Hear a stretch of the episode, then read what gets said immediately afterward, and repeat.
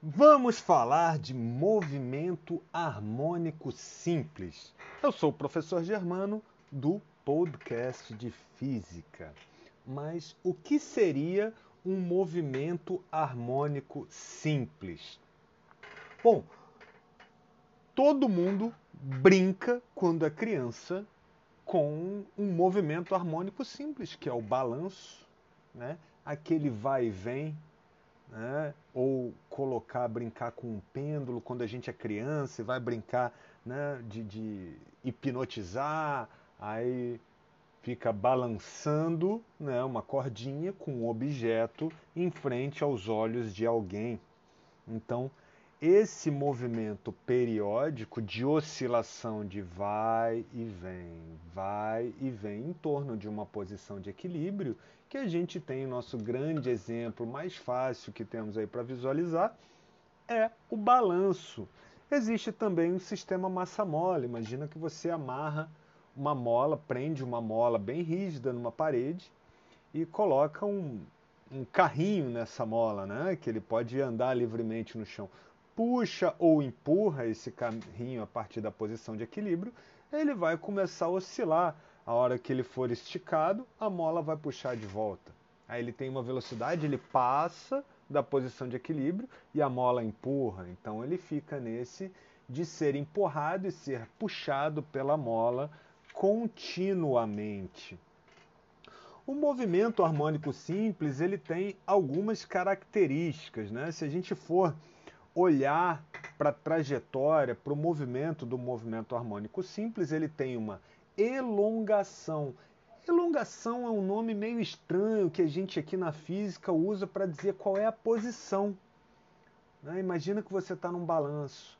A posição, você está exatamente no ponto mais baixo ali, passando por debaixo da trave ou da árvore, né, do galho que está segurando o balanço. Você está subindo, o balanço no meio da subida, exatamente aonde ali. Você está no ponto mais alto, você está né, descendo de costas, você está subindo de costas. Então, essa é a elongação. A elongação é a posição que se encontra o objeto dentro desse movimento harmônico simples. Nós temos também a amplitude. Amplitude é até onde ele vai, é a elongação máxima, né? se for num balanço até o, aonde ele vai para um lado e até onde ele vai para o outro. E se a gente tem um sistema conservativo, se não, você não estiver perdendo energia nesse sistema, ele vai a mesma é, o mesmo espaço, ele vai na mesma elongação máxima para um lado e para o outro. Tá? E esse movimento de ida e volta é o que a gente chama de oscilação. Tá? E para você fazer uma volta completa nessa oscilação, um vai e volta, isso a gente chama de período. Período na física nada mais é do que o tempo. A gente usa também, né? Qual é o período que você estuda? Ah, eu estudo pela manhã, eu estudo à tarde, eu estudo à noite. Então, período, né? É, o período diurno, período noturno, período é tempo, nada mais é do que tempo. Então, o período de uma oscilação, o período de um MHS, é o tempo que ele demora para ir e para voltar. E frequência é o contrário do período. Então, frequência é quantas vezes aquele movimento se repete num determinado tempo. Tá? Então a gente tem o motor do carro, né? A, as suas válvulas e pistões estão subindo e descendo ali, você tem rotações por minuto.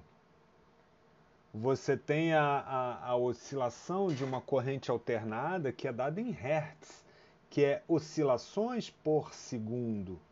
Né? Então, nós temos a frequência, que é a quantidade de vezes que o movimento se repete uh, num determinado tempo, e o período, que é o tempo que a oscilação demora para acontecer. E como é um o contrário do outro, né, a gente tem exatamente uh, que é, é, é, o inverso, né? Então, frequência é 1 sobre período e período é igual a 1 sobre frequência. Tá ok? Então nós temos essa relação aí, tá? Dentro uh, do movimento oscilatório. Tudo bem?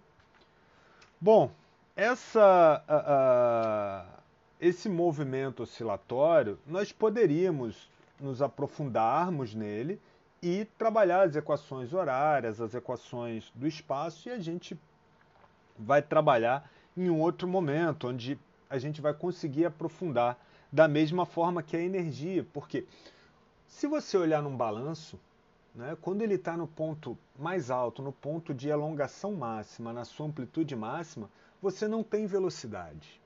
Quando você não tem velocidade, você tem energia potencial. No caso do balanço, energia potencial gravitacional. Num sistema massa-mola, você tem energia potencial elástica. Quando ele está passando no ponto mais baixo ali do balanço, que ele passa debaixo da trave do balanço, ele, ele tem a velocidade máxima. Então ele tem energia cinética máxima. Dentro dessa energia cinética máxima, ele não tem energia potencial ele está no ponto mais baixo e ele está também em um ponto onde a mola não sofre distensão. Então, a energia total de um sistema de MHS ele, é, ele se conserva. Então, você tem uma energia mecânica que se conserva e ela vai trocando de potencial para cinética, de cinética para potencial. Então, numa hora você tem tudo de potencial, vai trocando, passa com velocidade máxima, ficou com tudo de cinética e depois vai voltando a ter tudo de potencial. Então a energia mecânica total de um MHS, tá? Ela vai trocando, ela se conserva no geral, mas ela vai trocando entre potencial e cinética, cinética e potencial. E assim funciona a dinâmica de um MHS. Essa dinâmica do MHS ela, ela é interessante para quê? Para a gente poder compreender e começar a estudar o movimento ondulatório, tá? Onde o movimento ondulatório é uma perturbação, um pulso em algum meio que transporta energia e informação. Tá? Então você tem um pulso ou uma perturbação periódica ou não, tá? E esse pulso ele vai ser propagado em um meio, tudo bem? Imagina uma corda, pega a corda, amarra ela num ponto e dá um pulso nessa corda. Esse pulso vai ser propagado. Agora fica fazendo isso periodicamente, você vai ter uma onda.